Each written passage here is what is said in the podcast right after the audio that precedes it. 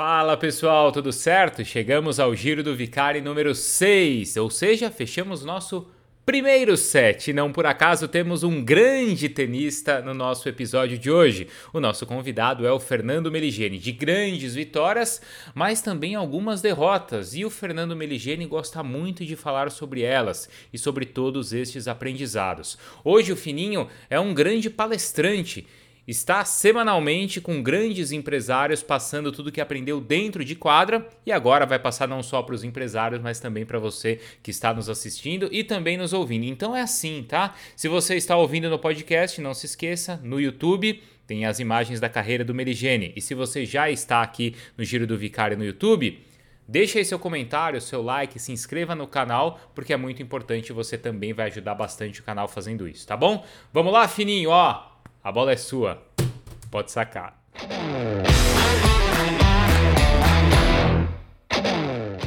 Você sabe, Bruno, você sabe o que mais me chama atenção? Que, e é uma coisa que eu tenho vivido não só de palestra, mas também de mídia social. Ah, eu tenho uma característica de não ter problema de falar dos meus problemas.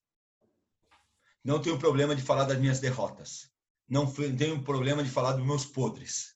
Porque, por exemplo, tem uma cena que eu falo, né? Todo mundo fala muito do Pan-Americano.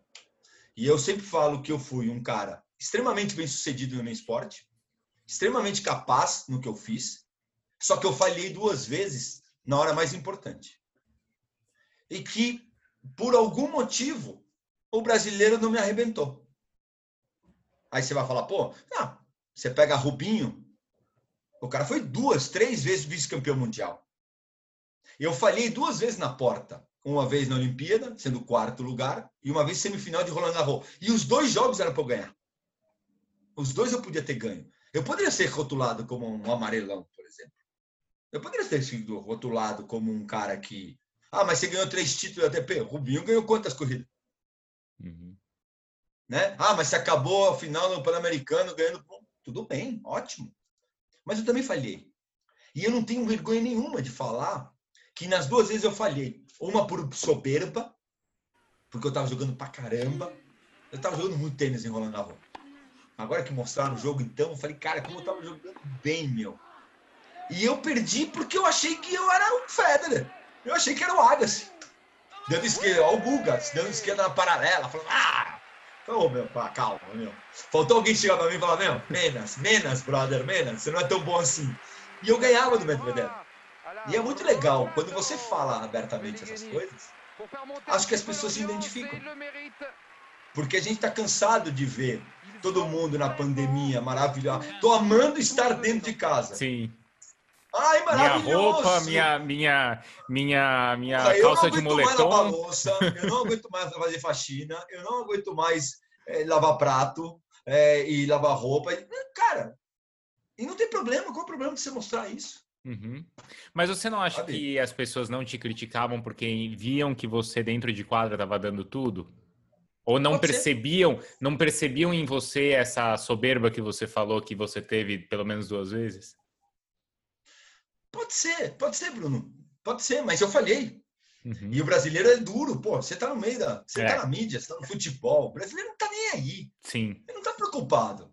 Ah, mas o Flamengo jogou bem hoje, você perdeu. Ah, cara, vai, vai descer a lenha. Pô, mas ganhou tudo. Como foi, por exemplo, com o Diego Hipólito, com a Daiane. Né? Para mim, a grande, para mim a grande, o, o, grande exemplo da torcida brasileira que eu amo e eu sou super querido é e da imprensa também, pô. Quantos anos eu, eu estive na ESPN? Então, eu não sou, eu não me, eu não me considero um jornalista porque eu não tenho, eu não fiz a faculdade, mas eu sou um comentarista. É, mas eu querendo ou não, eu participei muito da imprensa, de cultura, de um pouco, um, um programa na Sport TV, é, meu, já fiz bastante coisa, MTV. Cara, o que fizeram com as meninas do vôlei, quando perderam o match point, chamaram elas de amarelona, mas assim, durante anos. E elas foram as mesmas meninas que fizeram aquele, aquele jogo trágico, aquela derrota trágica contra a Rússia, Uhum. Foram bicampeãs mundiais, é, olímpicas. Então, eu sempre falo, não analise não sentencie um atleta até o dia que ele falar que vai parar. Ah, mas ele é ruim. Putz, ele vai lá e ganha Roland Garros. Deixou de ser ruim. Ah, mas ele é cagão. Ele, meu, ele treme na base. Ele vai lá e faz o gol do título. Uhum. Acabou. Ah, o Diego Hipólito cai de cabeça, cai de quanto, o cara ganha medalha olímpica. Então, eu acho que esse, é, esse balanço, de nenhum jeito ele é legal. Ele é, quando exagera, o cara não sabe da tua vida. Agora, ninguém sabe da vida de todo mundo. A gente está julgando ministro, a gente está julgando político, a gente está julgando atleta, a gente está julgando jornalista.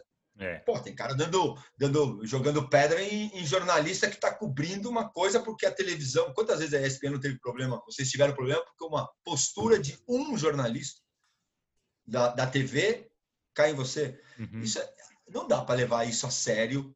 Dá para levar, mas não dá para levar essa pessoa a sério. Né? Essa uhum. pessoa está com problemas.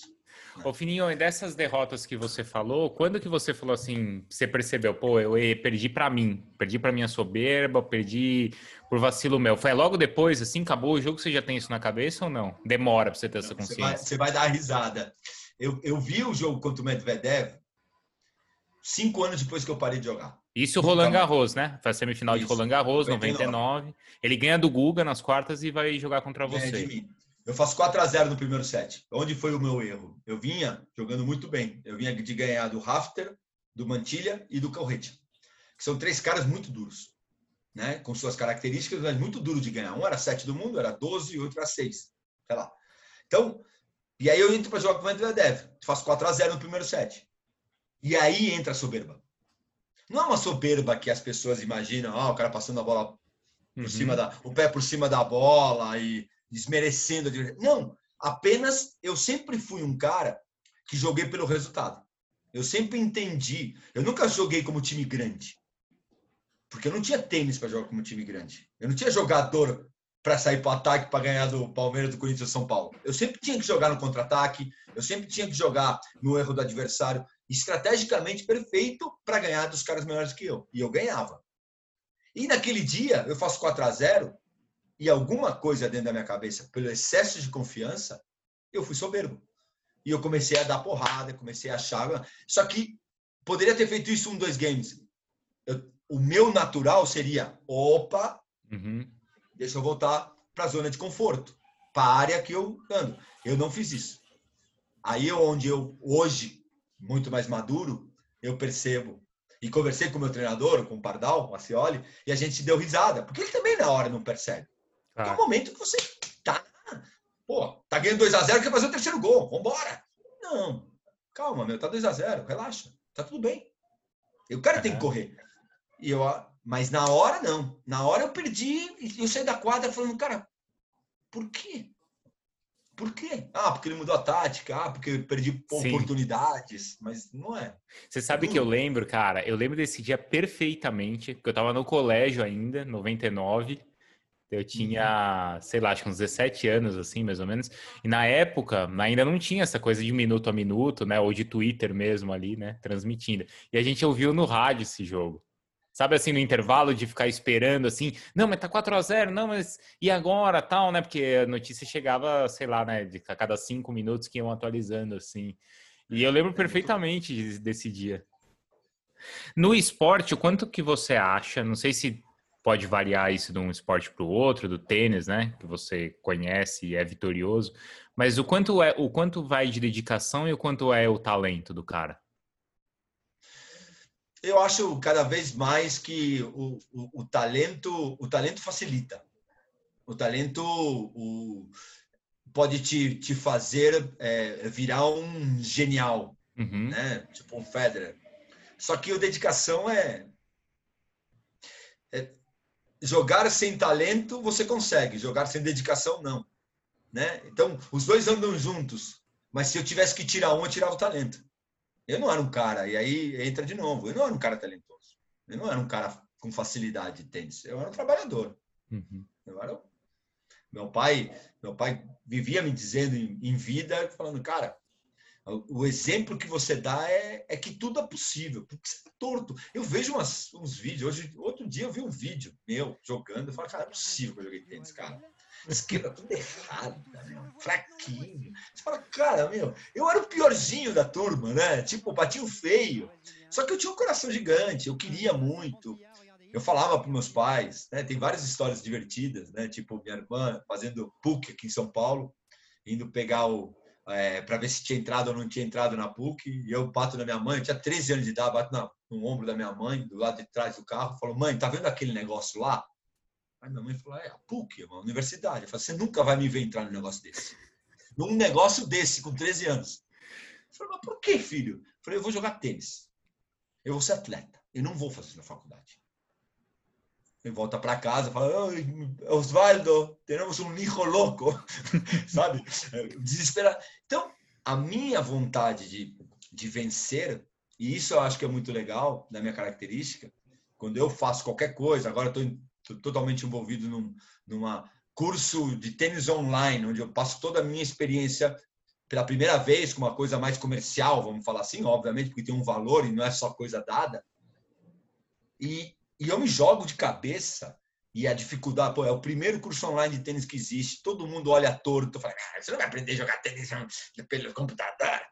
Cara, não, para, não tem nada a ver com aprender, não estou, sabe, inventando a roda. Eu estou te embaçando toda a minha expertise para você levar para a quadra com o seu treinador. Só que eu me jogo de uma maneira que eu estou o dia inteiro no celular uhum. e mando e volto e não sei o que, e respondo para cliente e falo, então, que não é minha, minha área mas eu essa é a minha maneira, a mesma maneira que eu quando eu jogava.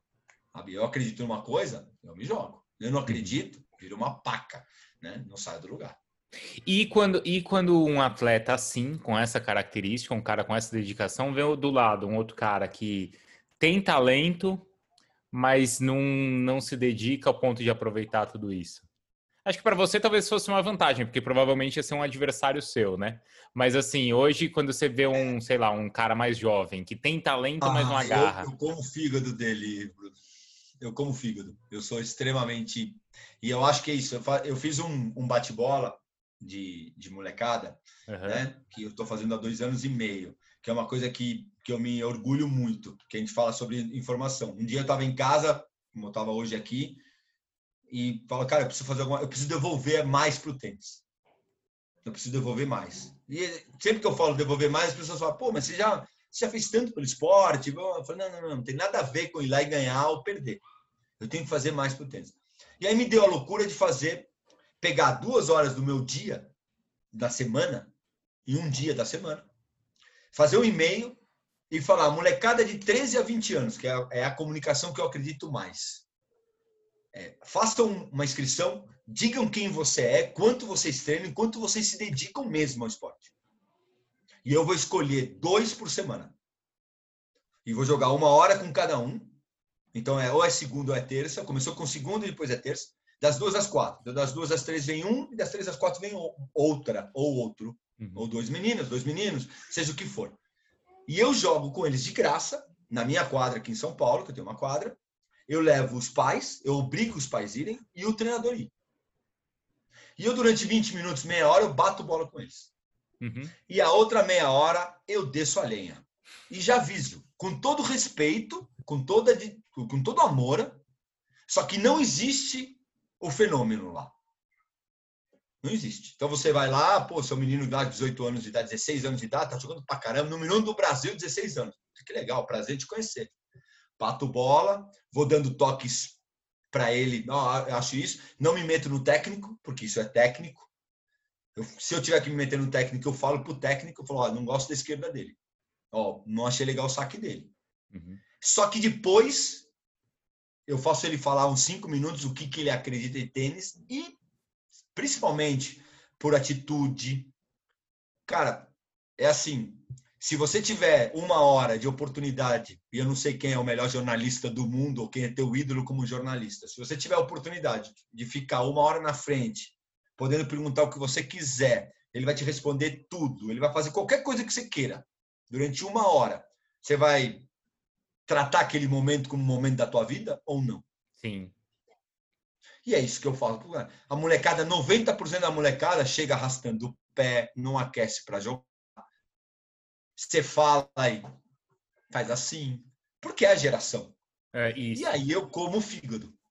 E a frase homérica que eu sempre falo, e que os moleques ficam puto comigo, que eu falo assim, e por isso que eu chamo o pai, assim, assim eu te garanto e assino que você não vai ser jogador de tênis. E aí a resposta vem, está me falando que eu não vou ser bom? Eu falo, assim, não. A gente, a gente fala muito hoje de processo, né? Assim, do cara desfrutar o processo e passar pelo processo. Porque você falou esse caso do esporte, hoje a gente vê daí nas empresas, né? O cara chega já querendo colocar ali no LinkedIn que ele é o CEO ou head, não sei das quantas, né? É, o jovem ele não quer mais desfrutar esse processo, não quer passar por esse processo. O que você acha disso no esporte? Eu acho que tem dois pontos aqui importantíssimos. Eu acho que a sociedade mudou e eu converso uhum. muito com os pais. Primeiro, segundo, tem muito menos participação do pai hoje em dia do que tinha do pai e da mãe, né? Quando eu falo os pais, é, hoje os pais estão trabalhando 20 horas por dia e e a presença, para mim, é tudo. Meu pai era um cara, um fotógrafo absurdo, que trabalhava 24 horas por dia. Eu via muito pouco meu pai, porque meu pai vivia no estúdio. Quer, quer ir ver teu pai? Vai lá no almoço ver teu pai. E almoçar com ele. Ele vai, carinhoso, lindo, maravilhoso, tudo. Só que era um workaholic e trabalhava que nem um desgraçado, até conseguir fazer a foto da vida dele, todo dia.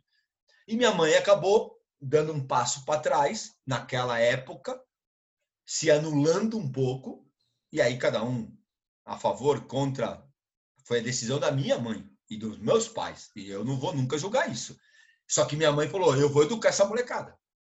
Eu não vou dar ela para eles para empregar, para funcionária. Uhum, uhum. Eu vou. E minha mãe era argentina, né? Era, era boluda, né? Era dura, era grossa. Então era assim. Então, o que eu vejo hoje é que a molecada vive dentro do, do, do videogame, vive com o celularzinho na mão, tudo é sim, por quê? Porque você não dá nenhuma atenção para o teu filho. Você chega 8 horas da noite em casa, teu filho pede, você está com dívida com ele. E se dá, você dá. E acontece com a gente também, comigo, e eu sou super presente, a Carol também, porque a gente tem uma vida diferente do que a maioria da sociedade. A Carol é atriz, uhum. eu sou atleta, ex-atleta. Às vezes eu estou aqui, às vezes estou lá, mas eu, eu levo para a escola, eu busco da escola, quando a gente levava, né? É, então, mas eu acho que está faltando também, está muito fácil agora falar que essa geração é ruim. É o que eu mais escuto. Essa geração é ruim. Ah, e, a, é, e a outra que era a geração do tênis, que os caras não treinavam, era boa. Tem um lado ruim essa geração. Mas por que, que a gente não tenta ajudar? Por que, que você não fala três vezes? Não, porque hoje é descartável a vida. Talvez seja a nossa, a nossa geração, a geração de pais nossa geração de pais é que deu errado. Eu acho também. Por quê? Porque antes era ruim pra caramba, só que tinha uns puta de uns, dos mentores. É. Aí vem a nossa, com uma geração dura pela frente, como nossos filhos, só que a gente com pouca vontade, porque a gente trabalha muito, porque a gente isso e aquilo, e a gente sem paciência nenhuma. E uma coisa muito ruim, que eu, que eu odeio, que é o. É, as pessoas são muito descartáveis em tudo. Ah, Bruno, você foi mal na tua empresa, pum, mandado embora. Oh, você vai, você, ah, tem outro cara aí que vai custar 10% a menos do que você, pum, vai embora. Mas eu sou bom. Ah, não, dois, você ganha dois mil, eu vou pegar dois de um. Você ganha cinco, eu vou pegar três de um e meio. Porra, eu acho que está muito descartável. Então, eu é. acho também que a gente tem culpa sobre esse, esse BO aí. Você falou da, da, do que você aprendeu em derrotas, né? E em vitórias, o quanto você aprendeu com elas, assim? Porque também foram muitas, tem algumas marcantes aí que a gente. Você ganhou todo mundo, né? Eu tava, eu tava vendo uma, uma lista aqui, ó. Quer ver, ó? Eu anotei aqui. Porque assim, você ganhou do Sampras, você ganhou do Kafanikov, você ganhou do Michael Shank, você ganhou do Marcelo Rio, você ganhou do Filipe Pousses, você ganhou do Rodic, você ganhou do Corretia, já, que você citou. Tem aquelas vitórias, uma que, cara, para mim é muito marcante, que é em Copa Davis contra o Piolin, é... É? é... E nessas vitórias, o que, que você aprendeu com elas? Eu aprendi muito que, e eu acho que serve muito, eu falo bastante isso nas palestras, é que planejamento é tudo. Planejamento e acreditar. Eu acho que existe a bobeira do, do, do cara que, que fala que dá, tudo, tudo você consegue. Não, tudo você consegue, não. Isso não existe. Existe quando, ah, se você amanhã vai jogar tênis comigo, você pode acreditar quanto você quiser, mas você não vai ganhar de mim. Né? Porque existe um outro nível. Né? É isso. Se eu tiver que apresentar lendo TP com você amanhã, você pode ficar tranquilo. Você vai me dar oito vezes o nó. Porque não, eu não sou disso. Existe o mínimo e o máximo. E estou dando exemplos esdrúxulos, né? Claro. Mas é, é. O que eu vou é assim: eu sou profissional. Eu sou 100 do mundo. O cara é número um do mundo. A gente está no mesmo meio. A gente joga um tênis muito parecido. Eu posso. Existe na história um monte de cara 100, 150 do mundo que ganhou do número 1, 2 do mundo. O que, que diferencia? A estratégia e aí sim eu acreditar. Não entrar derrotado na quadra. Então, para mim, eu fiz uma. Eu, eu, aprendi com as vitórias a tá conversando com você, mas eu não estou vendo tua cara. Não me importa quem é a pessoa que está me entrevistando. Não me importa quem é meu adversário. É um corpo. Eu não, eu não faço juízo a respeito de quem é a pessoa. Ah, mas o cara é da TVzinha não sei quanto, da radinha não sei quanto. Não. Eu estou falando com um ser humano. E ele está me perguntando isso. Eu aprendi isso no, no tênis. Que você enfrenta um corpo. Responde para um corpo. E não faço falso, falso juízo ou excesso de juízo sobre ele. Então, uhum. se eu vou jogar com o Sampras, existe uma diferença? Existe. Ele é, se ele jogar pra cacete, ele vai ganhar de você? Vai. Vai. Só que não existe uma estatística maravilhosa que 70, 80% das vezes você joga de médio para aceitável. Só que os caras ganham jogando assim. São poucos os jogos que o cara joga pra caramba. Quantos, quantos jogos de futebol, uhum. né? Você, sei que você segue pra caramba o futebol. Quantos jogos o time joga pra caramba? Campeonatos bons? Ah, é por causa disso, por causa daquilo. Normalmente tem que ganhar jogando mal, jogando feio, na, por uma bola. Isso é para ganhar os dias que jogam bem. Porque se você começar a perder toda vez que você joga mais ou menos, você não ganha de ninguém. Uhum. E eu aprendi isso. Eu aprendi que, pô, jogando com Piolim, pô, Piolim é 700 vezes melhor do que eu. Puta esquerda, puta direita, saca pra caramba, tem um slice incrível, fisicamente é forte, é mais bonito, mais rico, meu, é tudo. Fala francês. Tem por onde ganhar do cara, tem mais cabelo, menos nariz, meu, onde eu vou ganhar do cara? Não usa óculos, meu, tô perdido com o cara. Só que existem maneiras de ganhar do cara. E aí é onde entra para mim o, o, o grande diferencial da vida encontrar maneiras. Pedir, ficar esperando o cara abrir a porta. Todo mundo abre a porta, Bruno. Todo mundo. Você vai apresentar um programa, você vai fazer um comentário. Algum momento você erra. Algum momento você desconcentra.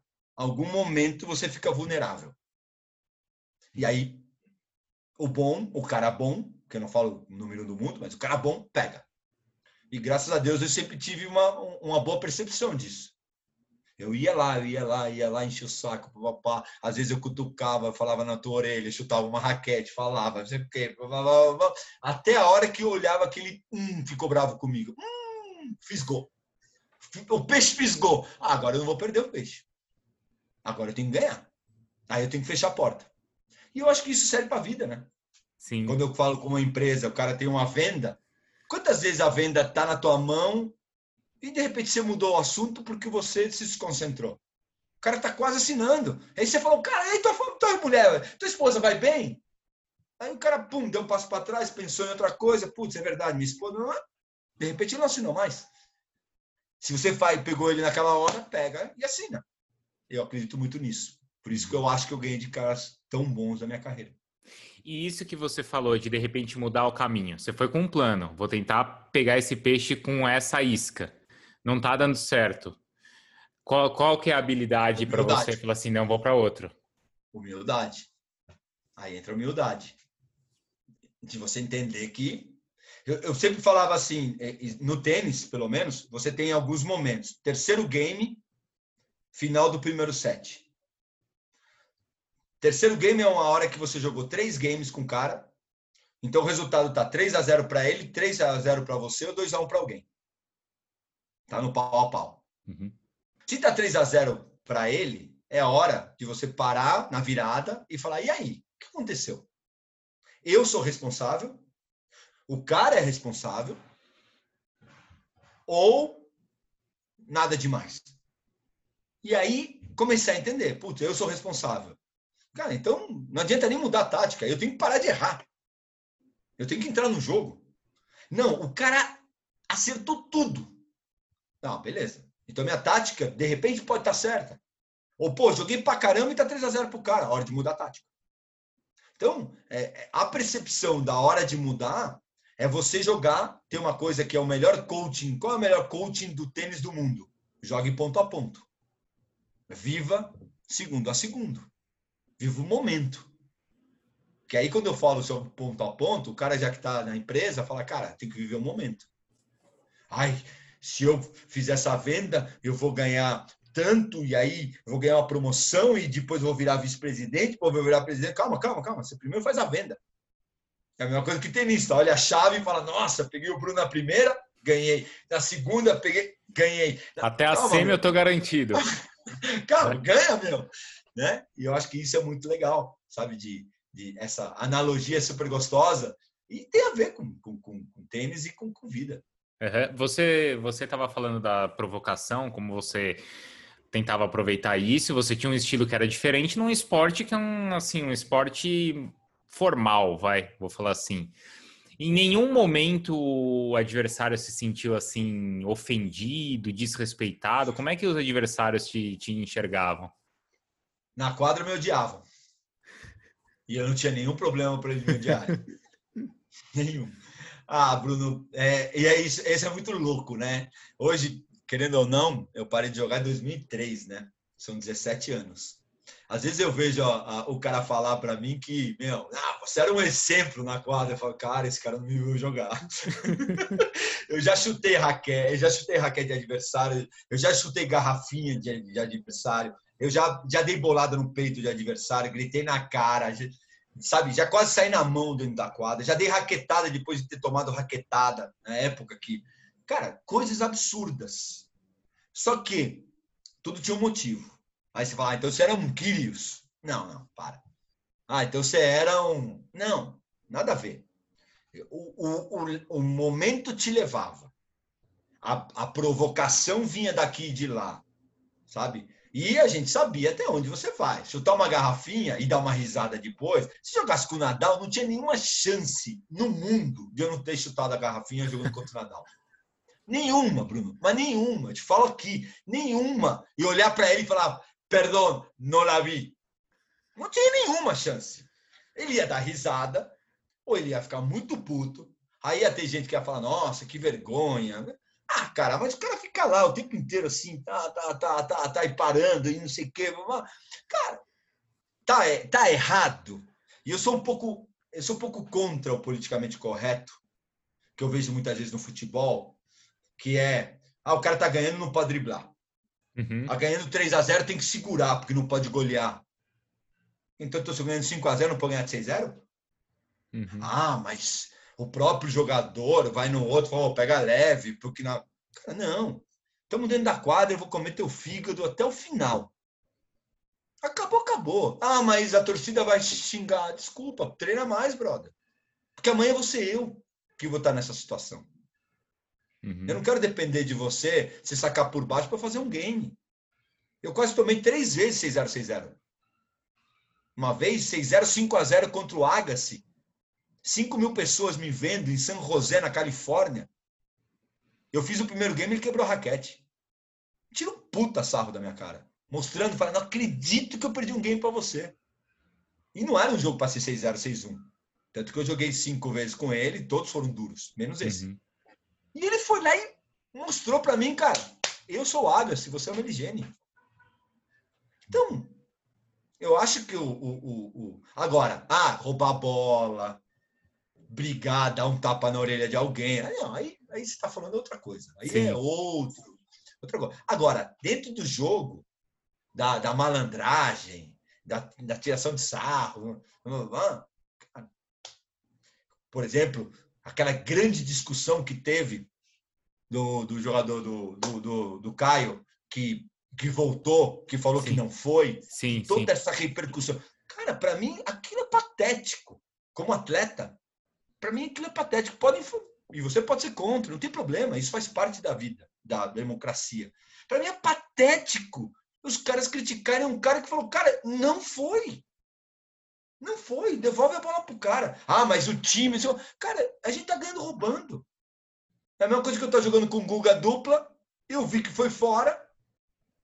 Ou foi boa, foi fora Sim, a bola, sim. ou foi boa, e eu, não, vamos fazer de. O Guga olha para mim e fala, não, vamos fazer de conta. Não, cara, se eu roubar, você rouba. Porque isso é roubo. É, então, assim, o que você tá falando é que tem uma diferença do que é uma provocação e do que é roubar. É isso. Total, total. Aham. Total, total. E essa linha é tênue. Essa linha é tênue. E aí eu falo o quê? O que, que eu acho maravilhoso? Tem um árbitro. Tem um árbitro lá que sabe até onde você pode ir. Uhum. Lógico, é subjetivo. Você xingou, você que ah, a falta foi mais dura do que deveria. Só que tem um árbitro.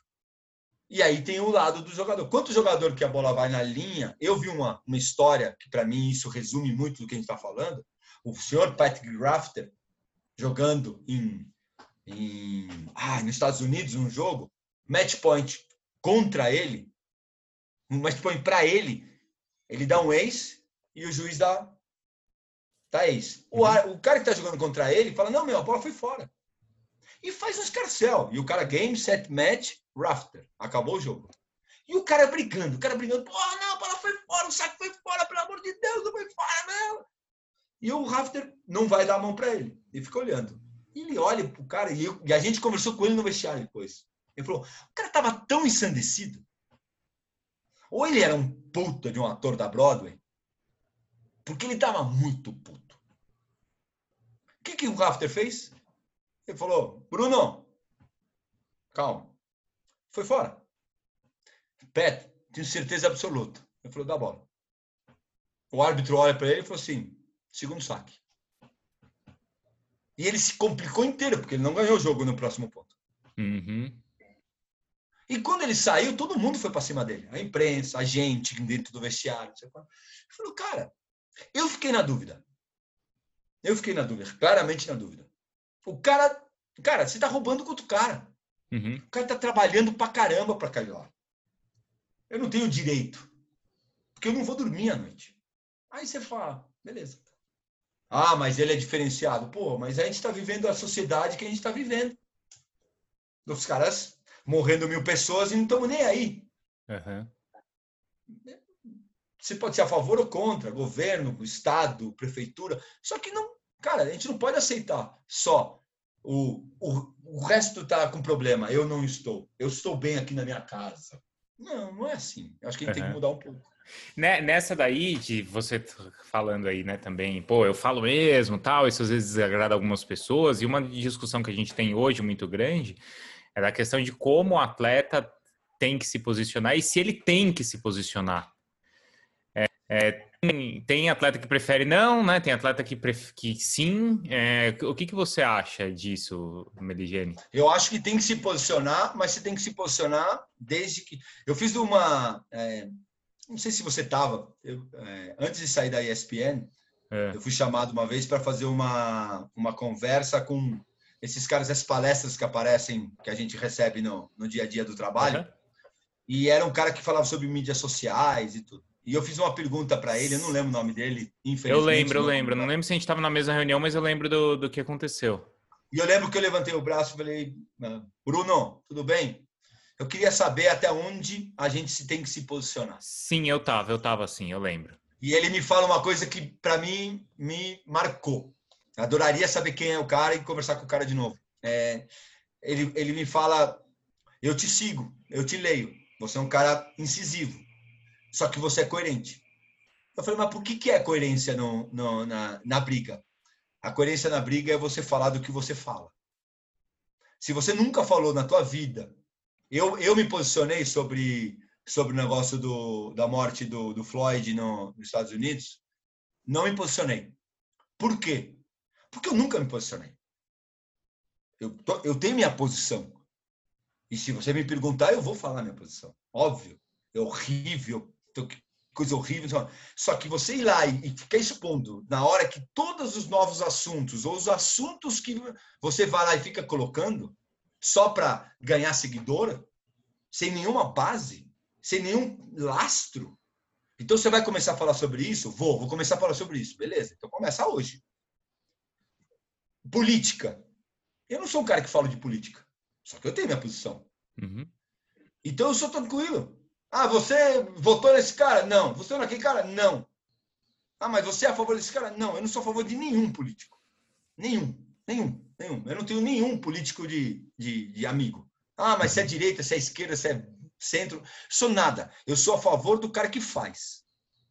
E se esse cara que fez fizer merda, eu vou falar dele. Sim. Pronto, é simples. Eu não sou da direita ou da esquerda. E acho que isso é, uma, é patético, às vezes. Uhum. Né? Agora, oposição é importante. A gente não uhum. pode. Às vezes eu escrevo, eu não sou um cara incisivo sobre política.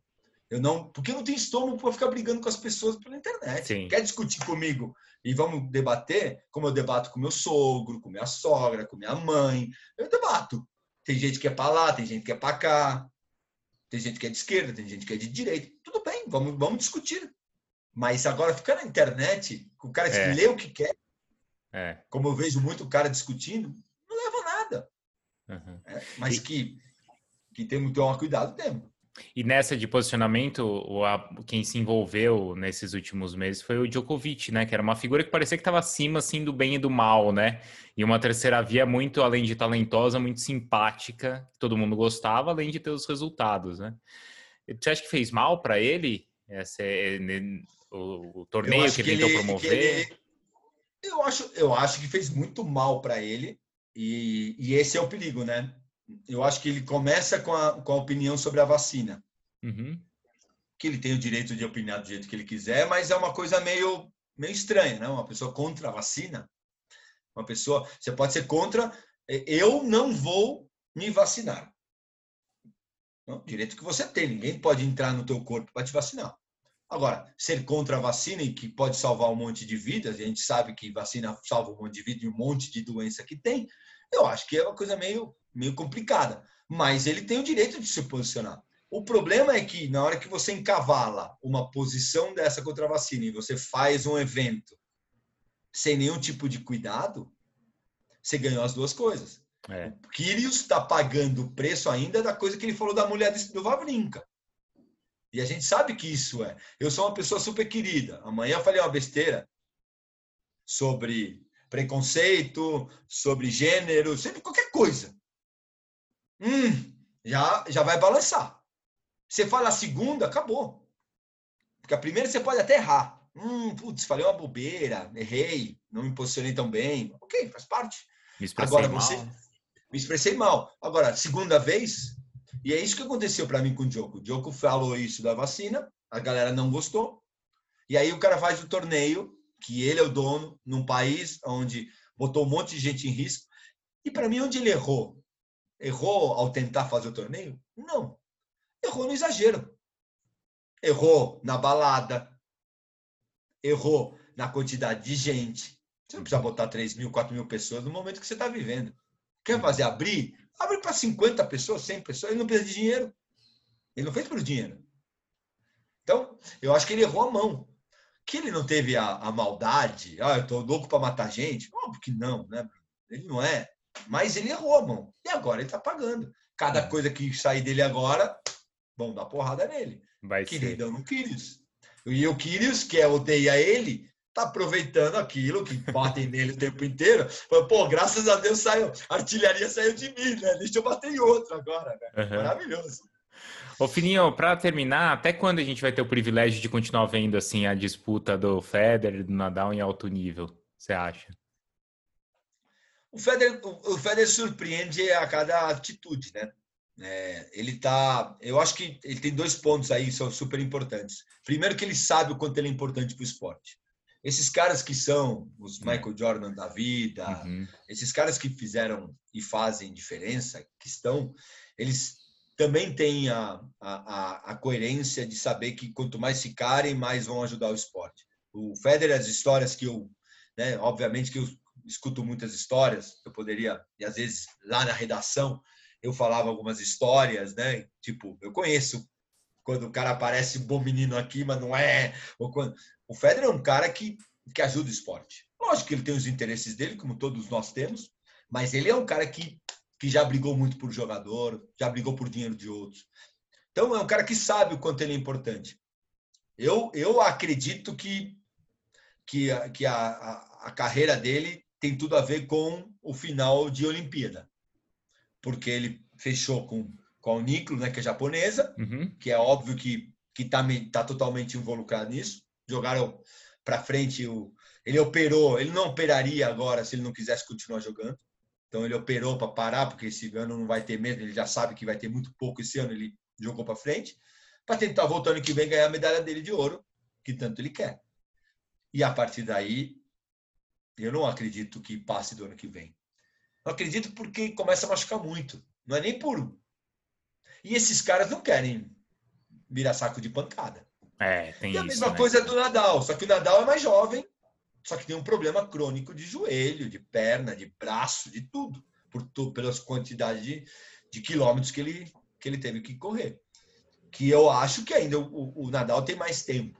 Aí vai sair o Federer, para mim vai ficar Nadal e, e Djoko se matando com uma, uma entrada aí de um Tsitsipas, de, um, de algum jovem aí, até o Nadal sair primeiro.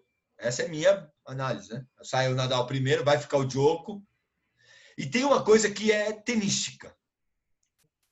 O, o Federer não vai falar nunca que isso que é verdade, o Nadal nunca vai falar que isso é verdade, e o Djoko vai falar um pouquinho que é verdade.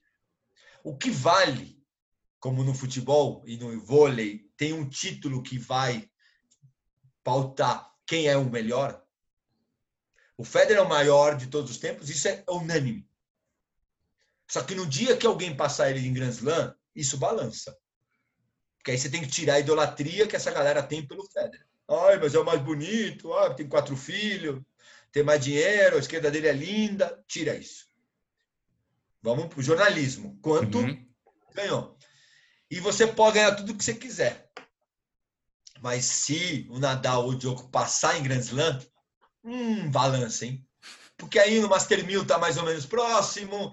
Aí vai, ah, mas eu tive mais semanas como número um. Ah, mas eu tive mais. Ah, mas eu...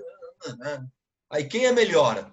Meligene ou Belucci, que os caras adoram falar. Cara, depende da visão que você quiser ter. Quem foi o 25, o outro foi 21. Um ganhou 3, outro ganhou 4. Um ganhou não sei o que, outro ganhou. Ah, então, nem É diferente de Guga e a gente. Uhum. Aí é uma diferença clara. Pelé e. Ok, isso é uma diferença. Mas eu acho que eles estão jogando atrás do 21, 19, 17 e vão, vão ver quem acaba mais. E quanto mais o Federer ficar, mais ele vai pentelhar. Sim, sim. Mais ele pode ganhar e pode evitar que os outros ganhem, né? Isso. Ou, ou fica enchendo o saco, a chave mais, mais dura, né? Sim, Também sim. tem isso. Exato. Fininho, obrigado, viu, pela aula. Pô, é muita gente queria te ouvir. Tenho certeza que agora o pessoal está satisfeito porque você falou até mais do que eu imaginava aqui e passou muita coisa bacana aí para a gente. Obrigado mesmo. Obrigado você, é um prazer. Sempre um prazer. Você sabe o quanto eu gosto de você, admiro o teu trabalho. Né? Trabalhamos juntos e, e, e tenho muito, muito carinho por você. Pô, obrigado, obrigado mesmo. Valeu, viu? Tá? Arrebenta, quebra tudo.